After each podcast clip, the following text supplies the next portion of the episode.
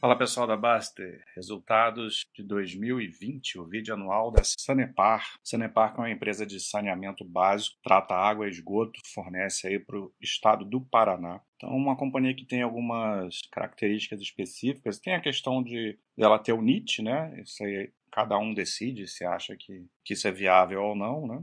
Questão de governança, mas ela tem umas características específicas, né, relacionadas a, ao setor e o fato dela ser uma uma empresa também ligada a, ao Estado, né? É, muita gente também tem restrições, né, quanto a ser sócio de empresas ligadas a, a governo, né, seja no âmbito federal, estadual municipal. Então, isso também é uma coisa que é o critério de cada um, porque isso traz é, vantagens e desvantagens, né. Para mim, assim, o, o, a principal questão da Sanepar não, não, é, não, não, é, não, são nem são esses aspectos que eu já mencionei, e sim é, a questão relacionada ao fator regulatório. É uma coisa que a empresa não controla, né? Então, é, é óbvio que todo setor, toda empresa tem fatores incontroláveis relacionados à macroeconomia, relacionados a fatores de regulação, mas tem empresas que têm níveis de, de interferência ou podem ter níveis de interferências maiores ou menores, né? Então, a Sanepar ou qualquer outra empresa do setor depende muito do governo com relação a, o, o valor do seu produto, né? porque o reajuste tarifário, que, que muitas vezes está ligado a questões sociais ou até mesmo políticas, né? quando você tem mudança de governo, pode, pode modificar assim, um pensamento sobre isso, isso pode interferir nos resultados da empresa. Então, acho que essa é o, a coisa mais chata assim, desse tipo de, de setor, é essa impossibilidade de você gerenciar o, o o valor do, seu, do produto que você oferece, por mais que você ofereça um bom serviço. Né? Afinal de contas, não existe concorrência. Né? Essa, por outro lado, essa é uma vantagem do setor. Né? Você está ali, é só você que fornece no seu estado. É claro que sempre existe a possibilidade de mudanças regulatórias e, por exemplo, pode acontecer no futuro da empresa poder, não só a Sanepar, como a Sabesp, né, de oferecer serviços para fora da sua, da sua jurisdição de momento, ali, do seu estado. Né? Então, isso, isso geraria aí um processo maior de concorrência, não é o que a gente tem por um momento. Então, por enquanto, esse é um, é um fator de. Essa parte é um fator positivo, né? Você ter ali o, o monopólio, não tem, não tem uma concorrência. Né? É uma empresa intensivo em capital, você está sempre investindo em capex para manutenção e crescimento da sua rede, mas até aí tudo bem porque a geração de caixa dessas empresas também é alta, né? Então consegue fazer frente a esses investimentos que são absolutamente necessários. Agora, de uma forma geral, assim, esse primeiro slide aqui ele resume bem o resultado da, da Sanepar, né? Crescimento de receita discreto de 1,6%, e uma queda também discreta de operacional do EBITDA e uma queda um pouquinho maior de lucro líquido. Então, duas coisas que fizeram com que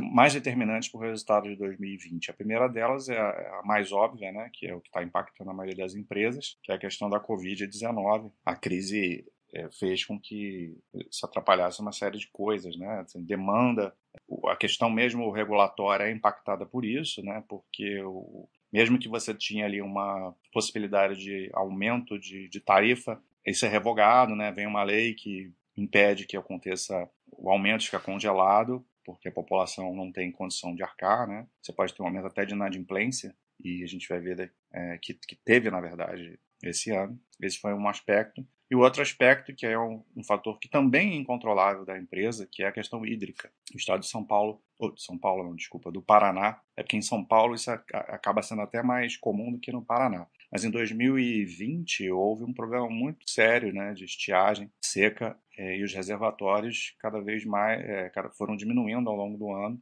Isso faz com que a empresa tenha que trabalhar com uma oferta de água menor, né? Então, isso também vai afetar muito, obviamente, o, o ganho da empresa, o resultado final, né? É uma coisa pontual, né? Um, aspecto que não é recorrente, mas está sujeito a acontecer, né?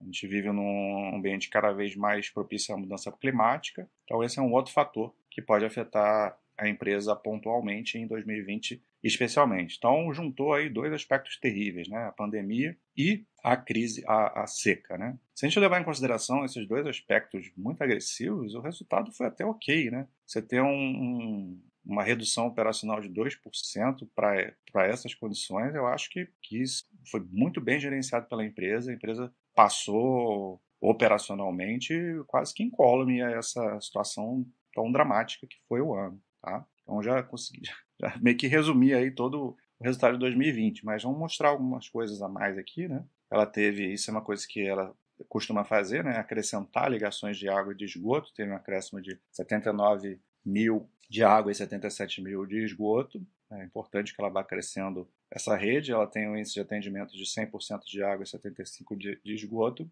Aqui a gente vê o EBITDA, né, que foi de 2, 2 bilhões, né, muito parecido com o resultado de 2019, mas como eu falei, caiu um pouquinho. que mais aqui? Acho que é isso, nesse, nesse quadro é isso, né? Ó, a gente vê aqui, ó, volume de água e volume medido e faturado, né? Quedas em relação ao ano anterior, queda pequena, mas teve queda mesmo tendo acréscimo de ligações em relação ao acréscimo do ano passado. Em esgoto, caiu tudo, né? Caiu o volume coletado, o volume faturado e o acréscimo de ligações também. E aqui que eu tinha falado da inadimplência, né? A empresa vinha rodando com uma inadimplência na casa de 1, depois foi para 1,7 em 2019 e aí teve um aumento aí importante que tem a ver com a crise. E aqui ele fala da estiagem, né? Realmente começou ali no, em 2019 e, e, e se agravou em 2020. Eles falam que em dezembro, no fim do ano, começou a ter uma certa recuperação, né? Começou a chover mais no estado, mas isso atrapalhou muito, né? O ano. E aqui, ó, aqui esse, quadro aqui mostra bem isso, o volume das barragens. A gente vê aqui essas quatro é, barragens no fim do ano de 2020. Essa aqui, Iraí, 29% só de, de, de, volume, né? De água na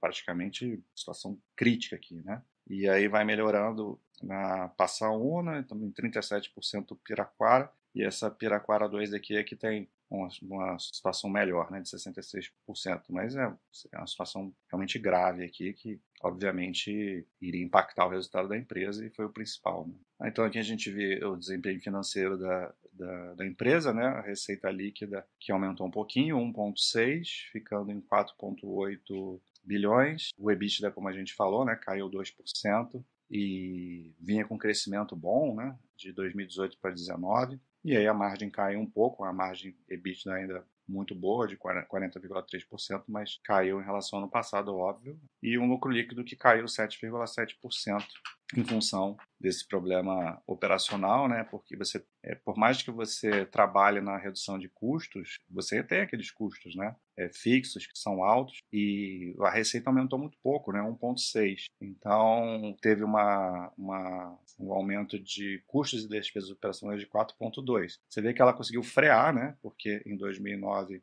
em 2019, a variação era de 9,2 em relação a 2018. Então, por mais que ela trabalhe aí numa gestão de custos e despesas, você não tem como. É muito difícil você diminuir, principalmente porque você está aumentando o número de ligações. Né? E o principal dos custos dela vem de custos operacionais mesmo, né? não são nem é, despesas comerciais e administrativas, que muitas vezes é mais fácil de se mexer, é a parte que tem um percentual menor como a gente vê aqui nessa, nesse gráfico. Então, com um aumento de custos maior do que o de receita, você vai ter aí uma queda de margem e um operacional um pouco mais prejudicado. Em, mesmo assim, como eu falei, é uma empresa que gera muito caixa, 1,5 bi, quase 1,6 de caixa, né? Então, aumentou inclusive em relação ao período anterior, então geração de caixa muito boa e uma dívida equilibrada. O endividamento líquido aumentou um pouquinho para 2,8 é, bi é, mas o, a, a, métrica de alavancagem de dívida líquida sobre a EBITDA é de 1,4x, né? então uma alavancagem moderada, que é,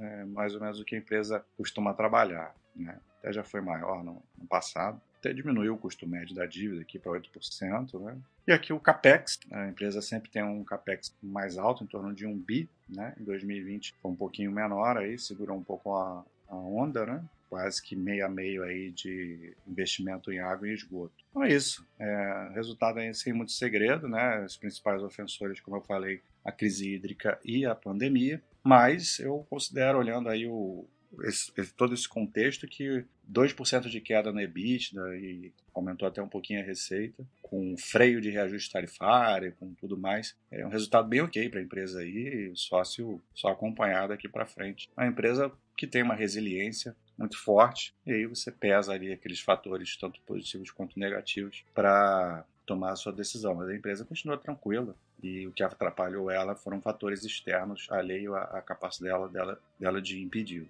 Um abraço.